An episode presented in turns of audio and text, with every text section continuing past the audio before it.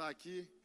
Essa é uma igreja pela qual tenho um grande carinho, pela igreja, pela sua liderança, e é realmente um, um privilégio uh, estar aqui. Eu estou acompanhado, vou pedir para ficar de pé, o Sullivan e a Priscila. A gente estava lá na.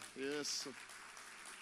Estávamos lá na conferência Alcance. O Sullivan trabalha na Rede Inspire comigo, cuida da parte de recursos da rede.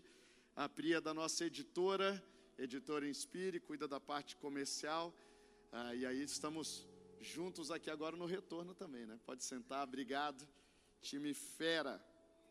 Quem não está aqui, mas também está de alguma forma, eu até coloquei uma fotinho na apresentação, se puder colocar aí, apresentar para você aí, ó, meus lindões.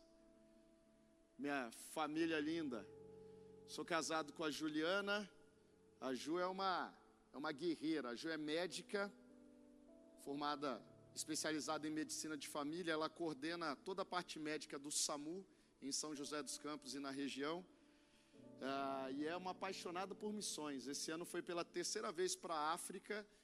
Ah, e durante oito a nove dias atendeu 540 pessoas. Quase trabalho escravo, né?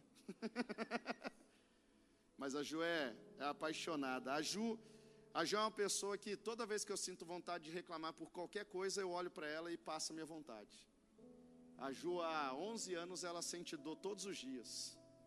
Ela a partir de algumas questões, ela desenvolveu ah, uma, uma situação no seu sistema nervoso e muda só a intensidade de dor, mas ela sente dor nos últimos 11 anos. Eu não consigo entender porque ela não foi curada ainda no mundo físico, mas eu não desisto de lutar pela cura dela.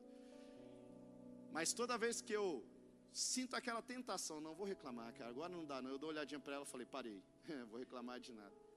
Porque nesses 11 anos eu nunca vi a Ju reclamando. 11 anos que ela sente dor, 11 anos que eu nunca vi ela reclamando. E eu posso dar testemunho disso porque eu convivo com ela. Então toda vez que eu olho para ela, eu falo: Deus, eu não tenho direito de reclamar de nada, de nada, de nada. E aí Deus nos presenteou com essas três figuras aí, ó. O Rafinha, que está ali em pé do meu lado, tem 11 anos. O Davi aqui embaixo fez 13 anos. Agora é a minha primeira experiência com filho adolescente. Eu pastoreei adolescentes por nove anos, agora eu sou pai de adolescente. Mesmo tendo pastoreado e ser a idade que eu sou mais apaixonado, adolescente para mim é minha paixão ainda. Quando ele fez 13 anos, bateu um pavozinho. Mas Deus já acalmou meu coração. E o Mateus, ali embaixo, como você pode ver, a criança mais tranquila do mundo. A carinha dele já entrega. É uma declaração profética aqui, na verdade. o, Mateus, o Mateus, eu brinco com ele, eu falo, linda, você não tem amor à vida, não, né, cara? O Mateus, o Mateus nem sombra faz direito, né? É super baixinho ele, né? Mas o Mateus, ele, o Mateus, ele tem a capacidade de entrar no quarto. Os irmãos estão lá jogando no computador. Olha, olha as ideias, pastor. Ele entra no quarto, os meninos estão com fone lá jogando, com os amigos no Meet jogando. Ele pega o fone, puxa e solta. Pá! Na orelha dos irmãos e sai correndo. Eu falei, lindão, um dia o pai não vai conseguir chegar a tempo. Você vai levar uma surra, os irmãos vão estar errados. Eu vou esculachar os irmãos. Mas até isso acontecer, você já apanhou dos irmãos, cara. Tem um pouquinho mais de amor pela vida. Eu, eu, eu acho que ele, a visão dele é que ele tem dois metros de altura, assim, ele se enxerga. Ok. Uh, momento de desabafo aqui. uh, esse aí é o meu primeiro ministério. Tenho uma paixão por essa galera aí enorme. A gente tem, tem se falado uh, esses dias e tem sido muito especial receber a oração deles. Eles falam, papai, nós estamos orando por você, viu? A gente está junto aí. Eles queriam vir. Aí eu falei, não, filhos, dessa vez não dá não. Outra vez, eles, aliás, faz tempo isso. Eles estão há algum tempo já falando, pai, a gente quer ir no Rio de Janeiro. Não sei o que, que aconteceu, que eles desenvolveram uma fixação pelo Rio de Janeiro. Vou ter que trazer eles uma hora para passear aqui. Ah, tem também minhas redes sociais aí. Se quiser me seguir lá no antigo Twitter, tá? E, e no Instagram, Ianzão. Isso aí é, é, resquício ainda do Ministério de Adolescentes. Ah, eu, eu sou, eu tenho 44 anos de idade, né? Então, lá atrás, a geração mais nova não vai nem entender o que, que é isso. Mas lá atrás tinha um negócio chamado ICQ. Quem lembra de ICQ? Olha aí, algumas pessoas levantaram a mão. Você se entregou em relação à idade, mas tudo bem. ICQ era o primórdio do WhatsApp, né? Era um negócio meio rústico, quase um sinal de fumaça, assim. Ah, e aí não, não cabia acento nele. E aí na época eu estava nos adolescentes já, como não dava para colocar acento, a galera me chamava de Anzão, então ficou A o M no final para ficar direitinho lá no ICQ. E aí esse negócio ficou até hoje. Ah, de vez em quando eu sofro a tentação de trocar, mas aí os meninos dos adolescentes falam, não, isso aí é raiz, tem que manter. Eu falei, tá bom, vai. Aí está assim até hoje. Vamos lá, vamos para o que interessa aqui. Deixa eu compartilhar algo para o seu coração. Quando o pastor compartilhou comigo a ênfase dessa semana, fui perguntar para Deus: e aí, Deus, sobre o que a gente vai conversar nessa manhã? Deus ele tem algo muito forte para as cidades. A gente percebe ah, isso em todo o contexto bíblico. Você pega tanto no Antigo quanto no Novo Testamento, você vai ter textos bíblicos que são referências sobre a cidade. Por exemplo, você pega lá em Jeremias, o povo tinha sido levado cativo para uma outra nação. E dentro desse contexto, Deus fala: olha, orem pela prosperidade da cidade para a qual vocês foram levados. É interessante que Deus ele é muito específico, porque corria-se o risco da, das pessoas ali naquela situação entenderem como, ué, se Deus está mandando a gente orar pela prosperidade da cidade, não é para onde a gente foi levado cativo, é da nossa cidade. Vamos orar lá por Jerusalém, vamos orar. Mas Deus fala: orem pela prosperidade da cidade para a qual eu levei vocês, porque a prosperidade de vocês depende da prosperidade da cidade. Olha que doideira. Eles estavam cativos no lugar e Deus fala: olha, ora para esse lugar, onde vocês estão cativos, ser próspero, porque a prosperidade de vocês tem a ver com isso. E a gente vai vendo várias, várias, várias falas, vários textos bíblicos a respeito de cidade no Antigo Testamento. E quando a gente vai olhar no Novo Testamento, a gente também percebe Deus trazendo ah, isso de uma maneira muito clara. Então, nós estamos inseridos dentro de uma cidade para fazer diferença nessa cidade. Nós temos um compromisso com o local onde nós estamos inseridos. Deus tem trazido algumas coisas muito práticas para mim nesse sentido ultimamente. Deus tem falado, por exemplo, filho, sabe por que você nasceu nessa família onde você nasceu? Para fazer diferença nessa família. Sabe por que você mora onde você mora? Talvez alguns aqui até gostariam de estar morando em outro lugar. E ok, conversa com Deus sobre isso, tá? Mas Sabe por que você está onde você está? Porque Deus te plantou neste lugar para fazer diferença. Sabe por que você trabalha onde você trabalha? Porque Deus te plantou ali para fazer diferença. É muito mais do que levantar sustento. É muito mais do que receber um salário ou desenvolver uma carreira. É muito mais do que isso. Tem a ver com ser manifestação do reino onde você está. Mas, mas, o que Deus trouxe ao meu coração é que não tem a ver só com cidade. E aí disso veio o tema dessa mensagem: é da cidade para as nações. É a partir de São Gonçalo para as nações. O que Deus tem para vocês vai revolucionar a cidade de São Gonçalo, eu não tenho dúvida nenhuma disso. Mas não é só para essa cidade, é a partir daqui para as nações. Lucas 10, versículo 1, é o texto base dessa mensagem. Depois disso, o Senhor designou outros 72 e os enviou dois a dois adiante dele, a todas as cidades e lugares para onde ele estava prestes a ir. Nós temos esse texto aí. Vamos ler junto? Você pode ler aí na sua Bíblia ou aqui no telão. Eu estou usando a versão NVI. Vamos lá.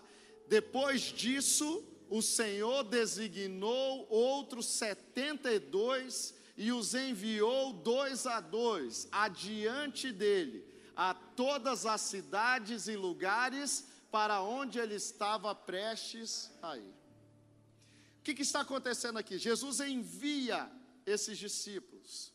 E esses discípulos são enviados a cidades. Jesus comissiona esses discípulos para eles irem a cidades onde Jesus iria depois, e eles vão então com uma missão muito clara de fazer diferença nesses locais, de ser manifestação do reino ali. É interessante que algum tempo depois Jesus ele morre, ele ressuscita e ele deixa uma orientação. Ele olha, o Espírito Santo vai descer sobre vocês. Aliás, tem esse texto aí, Atos 1,8, ele diz: Receberão poder quando o Espírito Santo descer sobre vocês, e serão as minhas testemunhas em Jerusalém, em toda a Judéia e Samaria e até os confins da terra. Olha que interessante. Num primeiro momento, Jesus com 72, vão de dois a dois, façam diferenças nessas cidades onde eu irei. Agora, já algum tempo depois, Jesus está dizendo: olha, aguardem um pouquinho, porque o Espírito Santo vai descer sobre vocês, e vocês vão, a partir de Jerusalém, serem espalhados para várias cidades, cidades distantes inclusive, e vocês serão minhas testemunhas, quando vocês receberem esse poder do Espírito Santo. Deixa eu te dar uma notícia. Essa manifestação nova do Espírito Santo já veio e já está disponível para mim e para você. O que aqui era uma orientação do que iria acontecer, para a gente já é fato consumado. Nós já recebemos poder para sermos testemunhas a partir de São Gonçalo para as nações. Michael Brodou ele disse certa vez pregando na nossa igreja o seguinte: algumas igrejas estão jogando basquete mas estão jogando basquete sem cesta e sem bola. Sabe o que, que significa isso daqui? Gente brincando de ser crente. Vivendo a igreja não como relacionamento com Deus, mas como religião. Ei, isso aqui não é religião, não. Isso aqui é relacionamento com Deus. Nós não estamos aqui para praticar ritos religiosos. Nós estamos reunidos aqui para adorarmos a Deus. Isso gerar celebração em nossos corações e sairmos daqui enviados para fazer diferença. A vida cristã basicamente se resume em receber, celebrar e repartir. O número mais importante de uma igreja não é a quantidade de pessoas reunidas no culto no domingo, mas a quantidade de pessoas enviadas durante a semana para fazer diferença. Eu fico feliz demais de ver a igreja cheia no domingo de manhã. Mas a pergunta é: o que isso aqui vai produzir de diferença na segunda-feira de cada um de nós? Como vai ser a nossa terça-feira, a nossa quarta-feira, a nossa quinta-feira? Ei, você precisa entender um negócio: você não é um ser humano tendo uma experiência espiritual, você é um ser espiritual tendo uma experiência humana. Você está nesse mundo, mas você não é deste mundo. Não se apega aqui não. Não se apega aqui não. Enquanto nós estamos reunidos aqui, tem gente morrendo. Tem gente doente no hospital. Tem gente desesperada em casa. Tem gente agora, nesse exato momento em São Gonçalo, pensando em se matar. Nós somos respostas para essas pessoas. O que, que nós vamos fazer? Preguei no, na celebração de homens agora, uma, duas semanas atrás. Depois da celebração, recebi no Instagram. Um homem, ele estava no seu carro, numa via lá da nossa cidade, e ele ouviu uma voz falando bem assim: se mata agora, cara. Sua vida está uma tragédia mesmo. Pega seu carro agora e joga o seu carro na frente de um caminhão, alguma coisa. Morre aí. Ele ouviu. Da mesma forma que ele ouviu essa voz, ele ouviu uma outra voz dizendo: Ei, antes de fazer isso, vai no culto. Participa do culto antes. Depois você decide o que você vai fazer. Aquele homem, ele vai até aquele culto de homens ele participa daquele culto. E naquele culto ele tem a vida dele transformada. Gente, a gente não tem ideia do potencial que tem numa celebração como essa. Tem gente sendo salva aqui nessa manhã. Tem gente sendo restaurada nessa manhã. Tem famílias sendo curadas nessa manhã. Tem gente recebendo clareza de destino profético nessa manhã. É muita coisa. Mas a gente não pode ser uma igreja fechada em quatro paredes. Jay Blashand, ele diz o seguinte: a grande necessidade da igreja é ter um espírito de evangelização, não um esforço evangelístico temporário. Sabe qual é o problema de algumas igrejas, pastor Marcelo? É que algumas igrejas elas têm ministério de evangelismo, mas não tem evangelismo como cultura. Evangelismo não é um programa. Evangelismo não é uma ação temporária. Evangelismo é o nosso estilo de vida. Você abastece o seu carro, não abastece?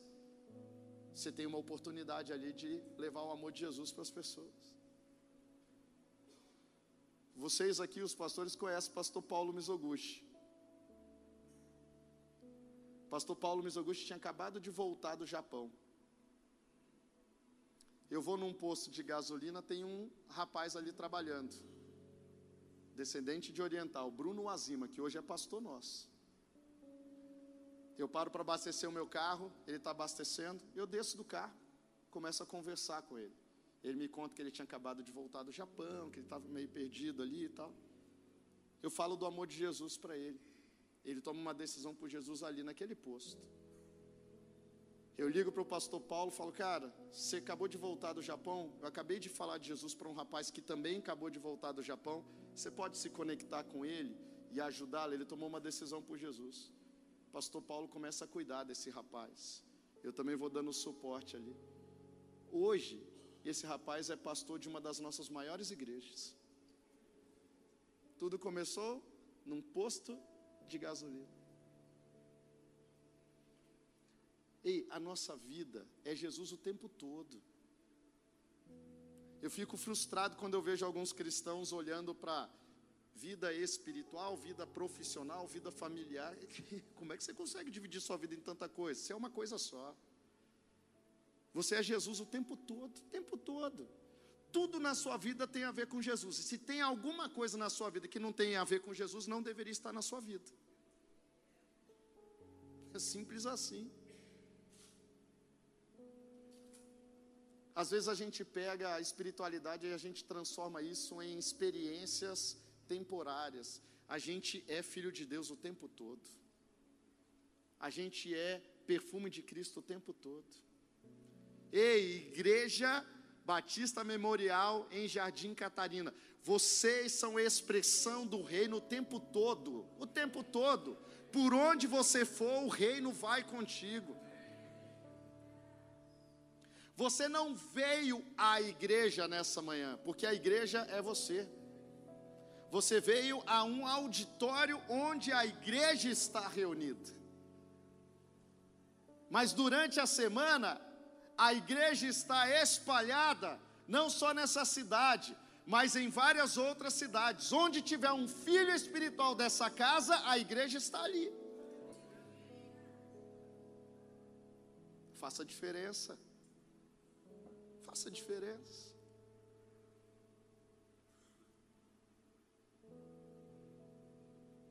Henry Martin, missionário na Índia e na Pérsia, ele certa vez disse o seguinte: o Espírito de Cristo é o Espírito de missões, e quanto mais nos aproximamos dele, mais dedicados nos tornamos como missionários. Ei, missionário não é só quem está na África, não, ou no sertão nordestino, ou seja onde for, todos nós somos missionários. Todos nós. Quantas pessoas você já ganhou para Jesus? Esse ano, para quantas pessoas você já falou do amor de Jesus? Você é missionário. Se estamos orando pela cidade, nós temos que orar dizendo o seguinte: Deus, nós somos a resposta para essa cidade. Conta com a gente. Sabe um problema que eu tenho visto no meio da igreja? A gente até tem melhorado em oração, eu, é uma impressão minha, mas a gente ora meio descompromissado. A gente ora clamando a Deus para transformar uma realidade, mas a gente não se inclui na solução para essa realidade, não. A gente ora falando, Deus, vai lá e transforma. Mas a gente deveria orar como Isaías: Eis-me aqui, envia-me a mim. Ei, quem aqui está disposto, se Deus mandar, a abrir mão do seu local de trabalho para ir para outro local, porque Deus mandou você ir para lá para fazer diferença lá?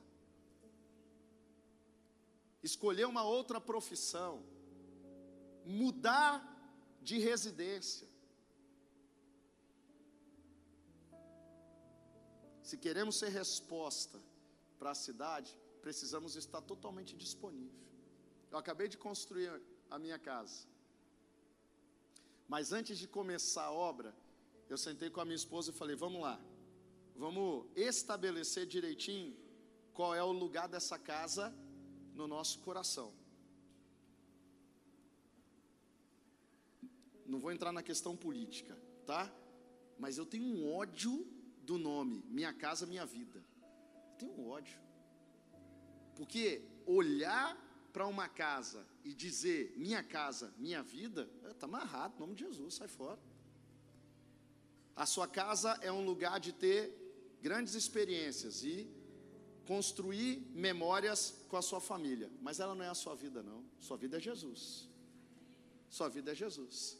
E Ele não precisa dessa casa para construir boas memórias para você e para sua família. Ele pode construir isso em qualquer lugar. Deus me ensinou isso de uma maneira emocionante nos últimos dias, aliás. Quando a gente começou a construir, antes da gente construir, a gente teve essa conversa e a gente falou: tá bem resolvido que essa casa, apesar de ser algo que a gente tem uma expectativa de ser um ambiente muito legal, se Deus mandar a gente abrir mão dela a qualquer momento, a gente abre mão? E a minha esposa falou: a gente abre mão. Nós estamos juntos nisso aí. Eu falei: então tá bom, então a gente pode começar a construir. Porque eu não vou entrar numa empreitada de algo que vai ocupar um lugar que não deveria ocupar na nossa vida. A gente, bem resolvido, começou a construção. Quando a gente começa a construção, a gente vai morar de aluguel, e aí um vizinho começa a perseguir a gente. Até chegar ao ponto em, de, em 7 de setembro do ano passado, esse cara aparecer lá no meu apartamento, eu estava fora numa reunião da igreja, estava minha esposa e meus filhos, e esse cara, ele ah, grita com a minha esposa, ah, o Assi, o Marcelo conhece a minha esposa. Tem coragem de gritar com a Ju? Não sei que tipo de ser humano é esse. Né? A Ju não faz mal para uma mosca, né? O cara grita com ela e, e, e esculhamba todo o negócio ali. E aí eu volto para casa, depois ela deixa para me contar só no final do dia, quando eu volto para casa ela me conta mais ou menos, aí o Davi que entrega a história toda, pai, não foi desse jeito só não, pai. Foi bem pior que isso daí, a mãe está dando uma seguradinha na história cara gritou com ela que eu estava com fone no ouvido e eu ouvi. Aí eu, como todo bom crente e faixa preta de judô, penso em dez maneiras diferentes de mandar ele para o céu. E aí Deus fala comigo: sai daí rapidinho, antes de você promover esse cara para o reino celestial. A gente vai morar num quarto. Eu, a Ju e meus três filhos. A gente morou nesse quarto por 11 meses. Sabe o que é você dormir numa cama, você e sua esposa, e no chão, do lado da cama, ter o colchãozinho dos seus três filhos, um colchãozinho, e, e por 11 meses ser assim?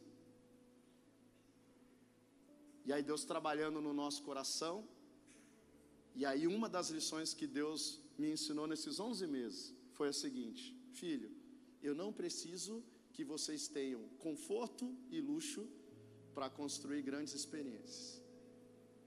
Cara, a gente construiu memórias fantásticas desses dias. Teve dia que dormiu os cinco na cama de casal. Teve dia que eu dormi junto com eles embolado lá no colchãozinho no chão. E a gente vai levar essas lembranças para o resto da vida. Deus me ensinou sobre desapego. Eu falei, Deus, eu aprendi a lição, não preciso passar por isso de novo, não. Já aprendi, tá bom. Agora, no início de setembro, a gente entrou na nossa casa, graças a Deus. Está uma farra só. Mas a gente não pode ser apegado com as coisas desse mundo, não. Eu estava brincando com a Gil essa semana, eu falei bem assim, ó, aquilo que a gente conversou lá atrás está valendo, tá? Qualquer momento aí, se chegar uma proposta boa na casa, eu vendo, hein? Ela falou, calma aí, espera só um pouquinho, vamos aproveitar um pouquinho, depois vem. Ei, a gente foi colocado nesse mundo para fazer diferença. Deus ele vai cuidar das nossas coisas, mas ele mesmo diz: busque em primeiro lugar o reino de Deus e a sua justiça. Eu cuido das coisas de vocês, mas vocês cuidam das minhas coisas. Deixa eu declarar algo sobre você. Você vai ter experiências fortíssimas com a sua vizinhança nos próximos dias. Pessoas vão te procurar dizendo: Ei, me fale mais a respeito disso que está por trás dessa fé que você tem, cara. Tem gente que vai bater na sua porta e vai falar: Olha, cara, eu estou prestes a me separar da minha esposa, mas eu senti algo que eu tinha que vir aqui conversar com você. E você vai ser manifestação de Deus para transformar essa realidade. Deixa eu falar um negócio que me veio ao coração aqui agora. O, o, tem algumas, algumas empresas, alguns empreendimentos, alguns negócios que estão prestes a sair nessa cidade, mas estão meio amarrados, tem coisa travando. Se você sabe de algo nesse sentido, vai na frente deste lugar e ora nessa semana. Você vai ser manifestação de Deus ali para destravar o que está impedindo essa empresa que vai abençoar essa cidade de abrir suas portas ali. Ora lá na frente, joga óleo, ora em voz alta. Se alguém achar que você é doido, você é mesmo, não tem problema.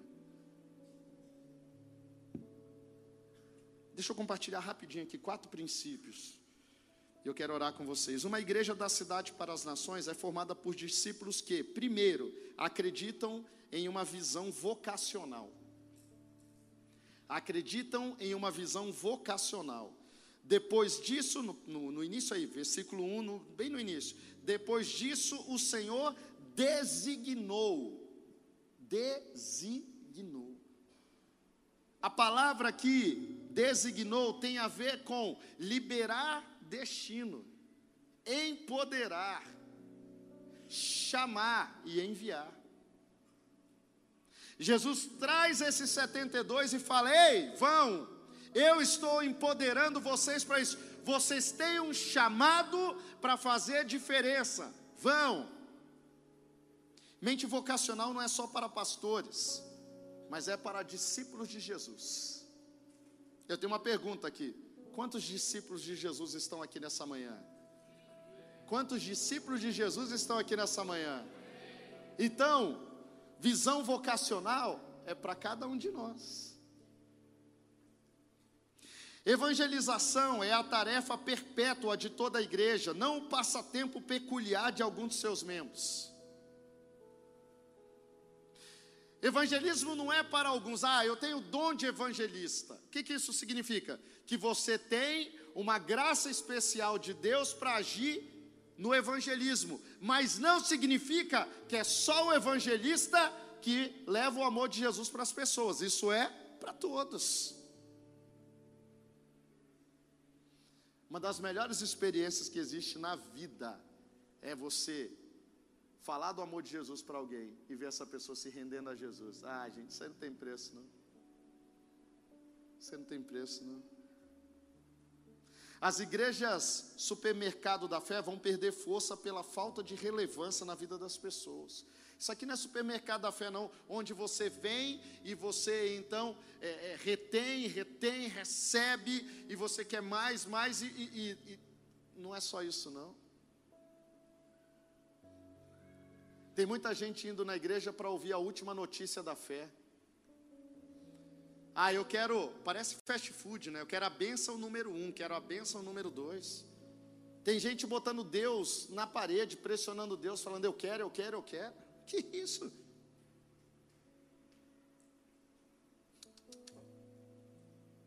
Você vem para adorar. Você vem para entregar, para se render. E aí você recebe de Deus na sua vida e é empoderado para ir fazer diferença. Pastor Fabiano ele tem uma frase que eu abracei para mim também.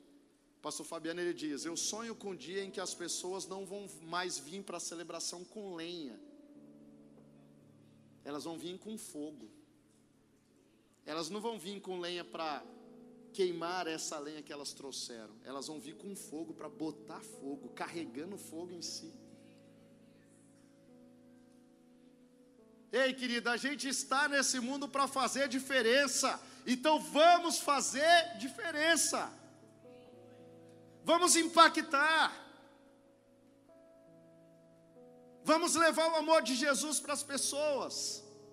Você pode até fazer a sua agenda pela manhã, mas se Deus te pedir para mudar a agenda, para fazer diferença na vida de uma pessoa, mude a sua agenda. Pessoas são mais importantes do que um planejamento prévio.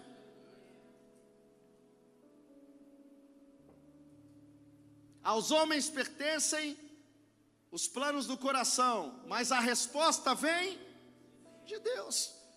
Tem dia que você vai planejar vai dar tudo certinho. Em especial, estou falando aqui para o pessoal mais sistemático nessa hora. Meu caso, aliás. Pense numa pessoa que odeia interrupção na agenda. Eu mesmo. Sou chato com isso. Você pegar minha agenda, você vai ver que no finalzinho do meu expediente na igreja, eu separo 15 minutos para organizar minha agenda do dia seguinte. Eu tenho isso na minha agenda no Google. Está lá, 5h45 até 6 horas é meu horário de organizar o dia seguinte. Eu sou sistemático, chato pra caramba.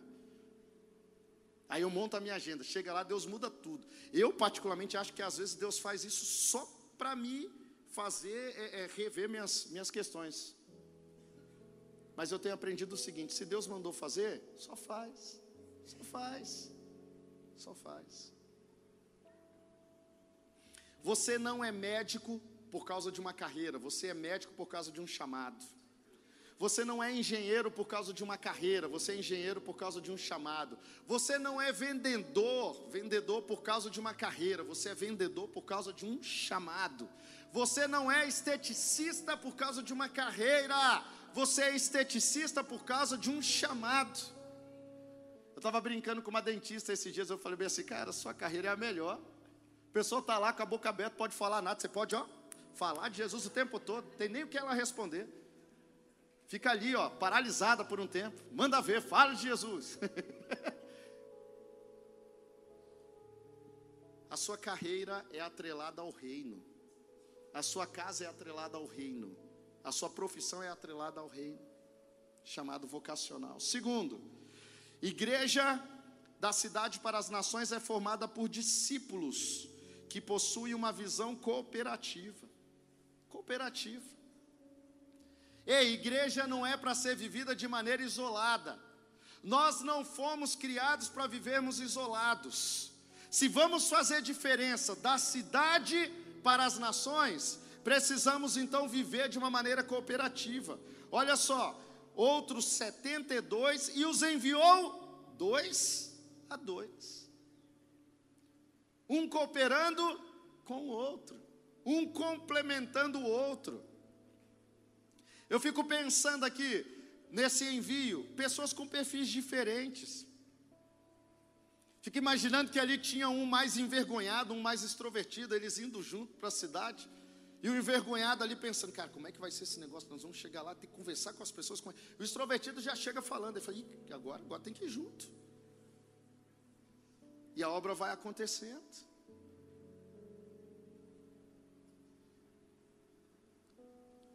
Não tem perfil certo para fazer a obra. Tem que ser de tal jeito ou de tal jeito. Deus usa todos os perfis. Quando eu era pastor de adolescente, tinha um menino que eu percebi que ele estava passando por algum problema, só não sabia qual. Esse menino muda o comportamento de repente. E aí, por alguns meses, eu tento chegar no coração desse menino. E eu, eu tento conversar com ele, ele não abre nada. Eu vou pregar num outro lugar, eu levo ele junto comigo a gente vai conversando, volta conversando, mas ele não aprofunda de jeito nenhum. Eu levo ele no McDonald's, pago o lanche, nem assim ele abre o coração. Falo, meu Deus, cara, que luta. Um dia minha esposa está organizando o auditório para o culto dos adolescentes. Esse menino está lá, ele chega, a minha esposa, cara, está fazendo o quê? Ele falou, ah, não estou fazendo nada. Minha esposa, extremamente na dela. Você pode me ajudar então a arrumar as cadeiras? Posso. Ele vai ajudar a minha esposa a arrumar a cadeira. Acaba o culto naquele dia, eu estou indo para casa, Ju bem assim, cara, você viu lá tal pessoa passando por problema na casa dele. Os pais estão falando em separação. E ele está apavorado com isso tudo. Primeiro momento, me deu raiva. Raiva. Falei, mas como é que pode, cara? Até dinheiro eu gastei com esse moleque. A minha esposa põe o menino para trabalhar e o menino abre o coração. Como é que pode um negócio desse? Mas naquele dia eu recebi uma lição de Deus. Deus falou comigo muito claro naquele dia. Ele falou: Ian, a igreja é essa diversidade não é à toa, não. Seu jeito mais extrovertido e despojado, na verdade, travava o menino. Sua esposa, mais na dela, mais é, é, fechada, ela conectou melhor com o jeitinho dele. E ele se sentiu mais à vontade naquele contexto de abrir o coração. Ei, a igreja precisa de todo tipo de gente. Você não é inadequado, não. Ó, sinto no meu coração que algumas pessoas entraram aqui nessa manhã e você tem uma luta interna de se sentir inadequado. Seja liberto desse tipo de pensamento hoje, no nome de Jesus. Você não é inadequado, não. Você é do jeito que Deus te criou para ser. Você é do jeitinho. Ó, deixa eu te falar um negócio. Em algum momento, Deus virou lá no céu para a galera e falou bem o seguinte: ei, ei, parou, parou, parou, me dá, me dá um tempo aí, que agora eu vou criar o Assir. Me deixa em paz, que eu vou investir um tempo nele agora. E ele parou tudo o que ele estava fazendo para criar o Assir.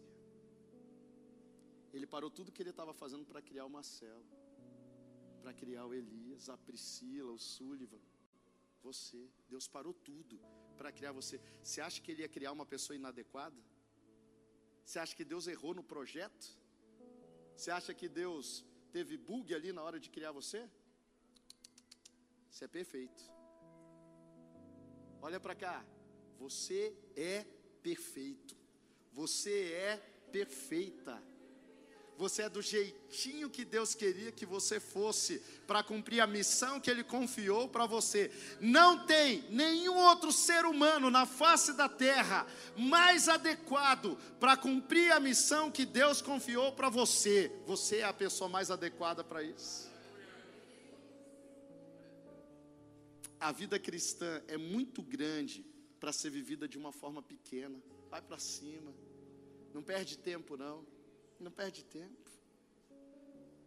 Uma visão cooperativa não é sobre eu, é sobre nós. Criatividade, ela acontece na conexão da, das relações interpessoais. A criatividade vem a partir dos relacionamentos.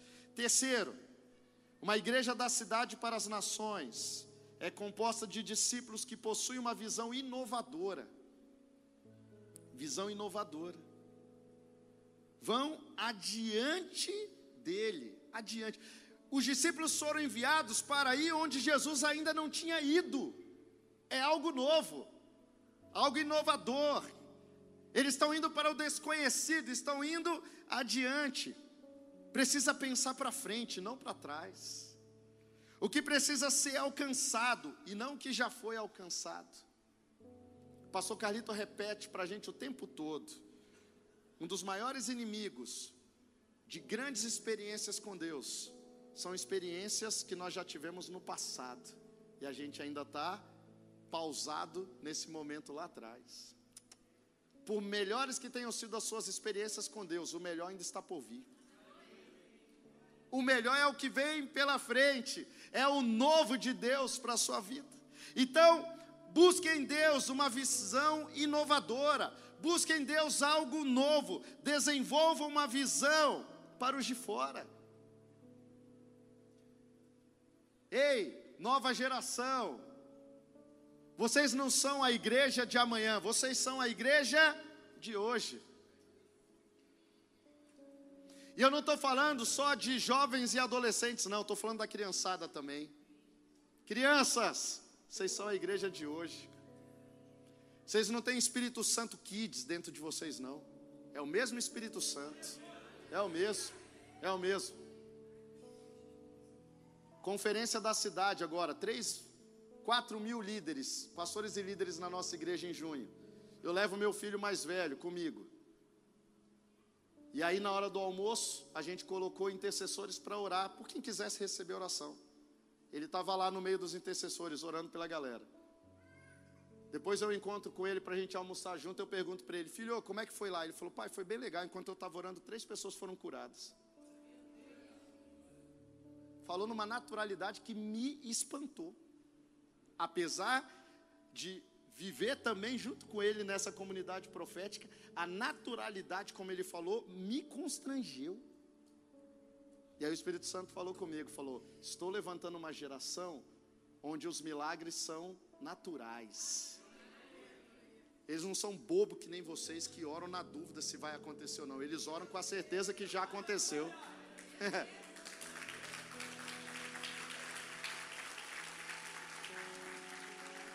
Viveu o novo. Viveu o novo, gente. Essa igreja é marcada por histórias de milagres. Mas os maiores milagres ainda estão por vir. Ainda estão por vir. O pastor Carlito ele usa sempre uma ilustração. Quando você está dirigindo, você tem ali um para-brisa gigante na sua frente e um retrovisor pequenininho. Por quê? Porque o mais importante é o que está na frente. Dirige olhando para o retrovisor para ver o que, que vai acontecer o que, que vai acontecer? Você vai sair do caminho, você vai bater o carro, você vai atropelar alguém. Nada disso é bom. Então, para você dirigir bem para frente, você precisa olhar pelo retrovisor, pelo para-brisa, olhar para frente. Peça para Deus algo novo para a sua vida. Peça para Deus uma unção nova. Peça para Deus mais fome e sede dele. E não pare de buscar até que ele venha. Até que ele venha. Quarto e último aqui. Uma igreja da cidade para as nações é composta de discípulos que possuem uma visão global. Global. Eles foram enviados então a todas as cidades, a todas as cidades e lugares para onde ele estava prestes a ir. A questão não é onde chegamos, é onde precisamos chegar. Todas. Cidades é a nossa meta e a nossa missão, do Brasil e do mundo. Nós temos uma frase na igreja da cidade: a igreja não é o ponto de chegada, é o ponto de partida. Quem chegou na igreja não chegou a lugar algum, porque isso daqui não é ponto final. Isso daqui é uma casa de envio, uma plataforma de lançamento. Que bom que você está aqui, mas aqui não é seu destino final, não. Não se dê por satisfeito por fazer parte de uma igreja. Busque intensamente, Deus, qual é a minha missão? E gaste a sua vida em cumprir a sua missão até seu último fôlego. Estou fora de casa desde quinta-feira. Sinto maior saudade dos meus filhos. Mas por que, que eu faço isso nessa semana, na próxima semana e nos próximos dias? Porque tem a ver com missão. É o que me faz suportar isso. Eu não tenho glamour nenhum em ficar de hotel em hotel, de avião em avião, nenhum, nenhum, nenhum. A minha maior alegria vai ser chegar em casa nessa madrugada. Eu sou tão desesperado para chegar em casa que eu vou sair do hotel 4 horas da manhã para quando os meninos acordar eu estar tá em casa. Isso sou eu. Eu não precisava, eu podia sair mais tarde. Mas eu não quero sair mais tarde. Eu quero sair de madrugada para na hora que eles abrirem o olhinho eu já estou lá. Oi, papai está aqui, ó. Mas por que que eu faço? Missão, missão, missão. Por isso quando o pastor Marcelo falou, pode? Posso, posso, eu posso. Por quê? Porque tem a ver com a missão que Deus me confiou. Então eu não vou dizer não, eu posso. Tem a ver com a missão que Deus me confiou. Agora, eu digo não para um monte de coisa. Por quê? Se não tem a ver com a minha missão, eu não vou gastar tempo com isso. Eu não vou gastar tempo. A vida passa assim, ó. gaste a sua vida em cumprir a sua missão. Você não sabe quanto tempo mais você tem pela frente. Então seja intenso em cumprir a sua missão. Intenso. Eu ouvi uma senhora contando testemunho, 91 anos de idade, vó do pastor Júlio Florencio. Eu sentado aí, mais ou menos onde eu assisto, ela estava aqui, ó, contando o testemunho dela. 91 anos, aceitou Jesus naquele ano, quando eu ouvi o testemunho dela. Ela terminou o testemunho dela dizendo bem assim: E eu sei que os melhores dias da minha vida ainda estão por vir. 91 anos de idade. Chorei que nem criança naquele dia. Ela contou o testemunho dela em Guará. De Guará até São José dá uma hora e meia, mais ou menos, de carro. Eu fui chorando de Guará até São José. Falando, Deus, eu sou um crente tabajara, sem vergonha. Essa mulher, ela entendeu recém-convertida, ela entendeu, e eu ainda fico apegado às coisas desse mundo. Eu não quero mais viver assim, Deus. Eu não quero mais gastar tempo maratonando série. Eu não quero mais gastar tempo indo no cinema semana após semana. E eu não estou falando que isso é errado, não. Isso você pode fazer. Agora, o que não dá é para a gente ficar gastando tanto tempo com isso enquanto as pessoas estão morrendo sem Jesus e a gente não faz nada. O que não dá é para isso ser a maior ocupação da nossa vida. Gente, a gente passa horas no celular, a gente passa horas na frente de um computador, e as pessoas estão aí clamando: ei, quem tem solução para mim? Quem tem resposta para as minhas questões? Você é resposta. Você é resposta.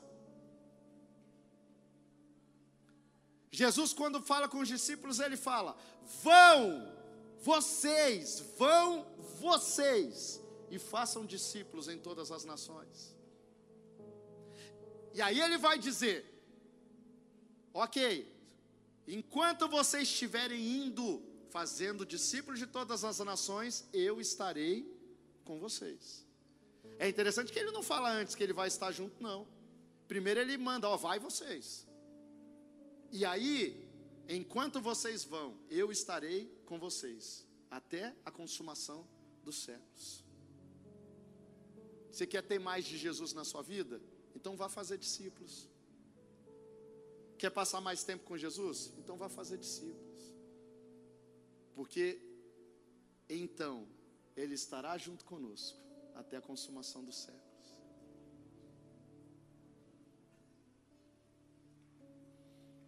Ele não falou que será fácil. Existe tempo, investimento, sacrifício. Precisamos de oração, voluntariado, dinheiro. Jesus ele disse: "A colheita é grande, mas os trabalhadores são poucos. Portanto, peçam ao Senhor da colheita que mande trabalhadores para a sua colheita." Aliás, Jesus alertou que teríamos riscos no cumprimento do chamado. Lucas 10, 3 ele fala: Olha, vão, eu os estou enviando como cordeiro entre lobos. Jesus está falando isso aqui para quem? Para os 72. É para os 72 que ele fala: Olha, estou enviando vocês como cordeiros no meio de lobos. Qual é a garantia que nós temos?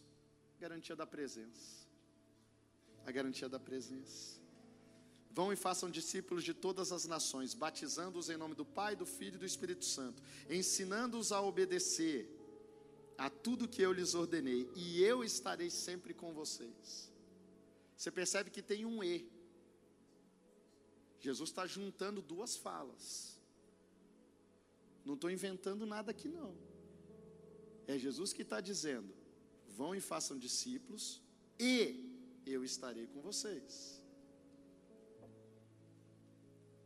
É algo condicionado aí.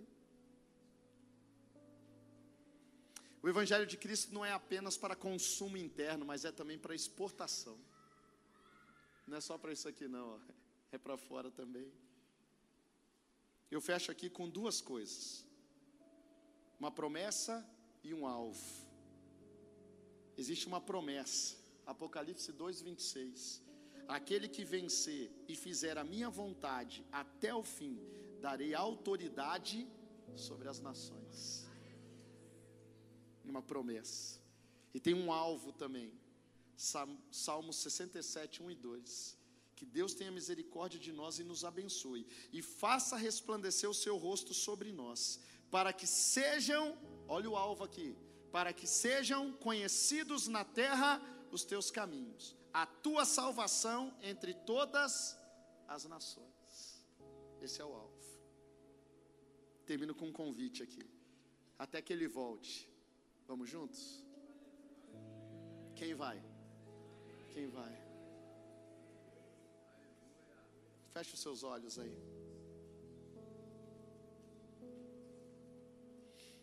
O que, que você vai fazer com o que você recebeu aqui nessa manhã?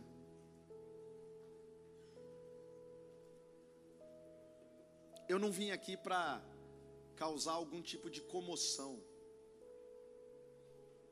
Eu não vim aqui para você avaliar a minha pregação se ela foi boa ou ruim. Eu vim aqui para entregar um recado. Eu não tenho a menor pretensão de te convencer de alguma coisa, porque não é meu papel. Meu papel é entregar o recado. Quem convence é o Espírito Santo. Agora, uma certeza eu tenho: ele faz bem o papel dele, viu? Ele faz. A questão então não é o Espírito Santo, é você. Qual é a sua resposta ao que o Espírito Santo está falando contigo nessa manhã? Tem gente que entrou aqui nessa manhã e ainda não tem convicção da sua salvação. Você entrou aqui, mas você ainda não fez uma oração sincera dizendo: Senhor Jesus, eu me arrependo dos meus pecados, eu entrego a Ti a minha vida, te recebo como meu Senhor e meu Salvador pessoal. Está aqui o controle da minha vida. Se você entrou aqui e ainda não tinha feito essa oração com sinceridade de coração, mas hoje você está tomando essa decisão, eu decido hoje entregar a minha vida para Jesus. Eu quero abençoar a sua vida. Onde você estiver, levanta a sua mão, eu quero orar por você. Eu hoje entrego a minha vida para Jesus. Tem alguém aqui tomando essa decisão? Pode levantar a sua mão onde você estiver. Só abaixe a sua mão quando eu vê-lo. Eu quero abençoar a sua vida mesmo. Onde você está? Levanta a sua mão. Senhor Jesus, eu te recebo como meu Senhor Salvador pessoal. Levanta a sua mão bem alto, só abaixa quando eu ver a sua mão levantada. Parabéns, guerreiro. Deus te abençoe. Pode abaixar a sua mão. Quem mais? Quem mais? Eu entrego a minha vida para Jesus. Quem mais? Pode levantar a sua mão, não precisa ter vergonha, não. Ah, pastor, mas eu já frequento essa igreja há algum tempo. Não tem a ver com tempo de frequência na igreja, não. Tem a ver com uma decisão pessoal. E a sua atitude é importante nesse momento. Se posicionar é importante. Levanta a sua mão aí, vença essa tentação de ficar com a mão abaixada.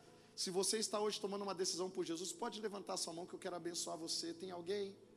Tem mais alguém? Mais alguém? Deixa eu fazer uma outra pergunta aqui.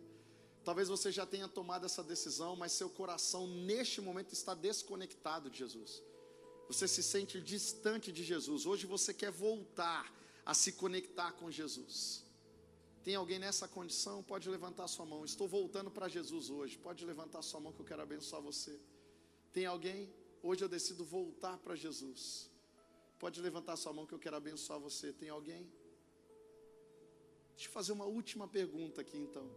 Talvez você esteja aqui, já tomou uma decisão por Jesus, mas ainda não foi para o batismo.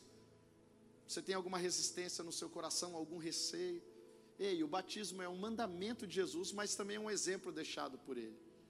Se você está aqui e ainda não é batizado, quer tomar decisão pelo batismo, levanta sua mão, eu quero abençoar você. Tem alguém aqui hoje que toma decisão pelo batismo? Pode levantar sua mão que eu quero abençoar você. Tem alguém? Eu não vou ficar prolongando aqui. Quero perguntar numa última vez: tem alguém? Tem alguém? Deixa eu, então, deixa eu orar com vocês. Deixa eu fazer algo aqui. Nós conversamos sobre chamado, sobre responder ao chamado de Jesus, tá? Ah, eu, eu, eu sou super bem resolvido na minha autoestima, tá? Então eu não preciso de um monte de pessoas em pé ou um monte de pessoas para sentir bem em relação a, a, ao apelo. Eu sou super tranquilo em relação a isso. Mas se, se algo de uma maneira muito clara pegou o seu coração e você quer selar isso com Deus. Por exemplo, Deus já te falou algo, você estava postergando e Deus trouxe isso à sua mente hoje novamente, falando: Filho, eu já te dei uma orientação quanto à sua missão. Se você hoje quer dizer para Deus: Deus, ok, eu vou fazer. Você pode ficar de pé aí no seu lugar. Eu quero orar contigo. Se você, durante essa mensagem, sentiu no coração da parte de Deus que é importante fazer um voto, um jejum, para selar algo que Deus está trazendo ao seu coração, pode ficar de pé também. Quero orar com você também. Se tem algum tipo de posicionamento que você percebe que o Espírito Santo quer de você, Talvez você seja alguém que precisa se posicionar na sua empresa, se posicionar na sua escola, se posicionar na sua família. Você tem é, se ausentado de se posicionar. Hoje você toma essa decisão, quer selar isso com Deus, fica de pé. Eu quero orar por você também. Então, se tem algo que você quer selar com o Espírito Santo nessa manhã, a partir disso que você recebeu no seu coração, fica de pé, eu quero orar contigo nesse tempo. Vamos orar. Deus, muito obrigado, Pai. Obrigado, Deus. Obrigado porque onde o Espírito de Deus está, há liberdade. Obrigado, Deus, porque tem liberdade sendo liberada aqui nessa manhã. Obrigado, Deus, porque pessoas que tinham dificuldade de falar estão sendo libertas nessa manhã para serem manifestação do seu reino em situações que normalmente elas ficariam caladas, mas a partir de hoje elas irão se posicionar. Obrigado, Deus, porque o Senhor está liberando novos dons espirituais nessa manhã. Obrigado, Deus, porque o Senhor está liberando um novo nível de fome e sede de Ti. Obrigado, Deus, porque o Senhor está relembrando promessas que já haviam sido liberadas no passado. E o Senhor está descongelando essas promessas, esses sonhos. Obrigado, Pai, porque existe um empoderamento do reino sendo liberado sobre nós. E sairemos daqui para sermos testemunhas a partir de São Gonçalo para as nações. Deus, que nessa semana, cada um de nós, tenha coragem e ousadia para falar do teu amor para pelo menos uma pessoa. Pelo menos uma, Deus, pelo menos uma, Pai. Deus, cela, cela no coração e na mente de cada um aqui o que o Senhor está tratando de maneira individual, Pai. Seja um voto, um jejum, um direcionamento uma estratégia. Sela isso em nossos corações, Pai, que a gente saia daqui para cumprir aquilo que o Senhor nos comissionou para fazer. Obrigado, Deus, por essa igreja família, uma igreja tão relevante, uma igreja que tem empoderado seus filhos espirituais para fazerem diferença. Abençoa a liderança dessa igreja a cada dia, Pai. Abençoa seus filhos espirituais, derrama graça, favor, prosperidade que nunca falte recursos para a missão que o Senhor tem para essa casa espiritual. Obrigado, Deus, por tudo. Nós chamamos. E é no nome de Jesus que oramos. Amém, amém, amém. Deus abençoe sua vida.